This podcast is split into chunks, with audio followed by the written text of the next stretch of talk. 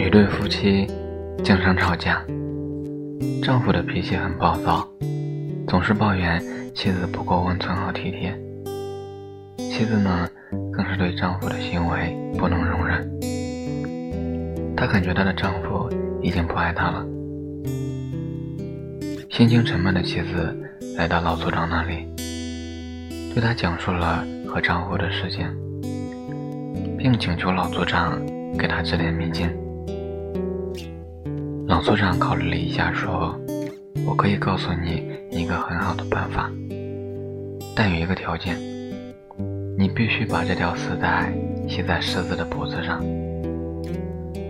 那时，村里经常有狮子来回走动，但那狮子很凶猛，几乎没有人敢走近它，这使他很犯难。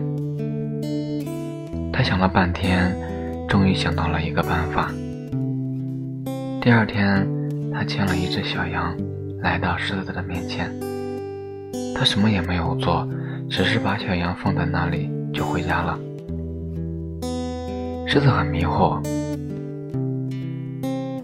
以后的每个日子里，他都会在同一时间里给狮子送一只小绵羊过去。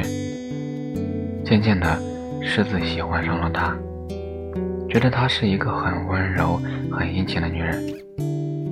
狮子一见到她，就会热情地向她摇尾巴，并走上前来，让她抚摸。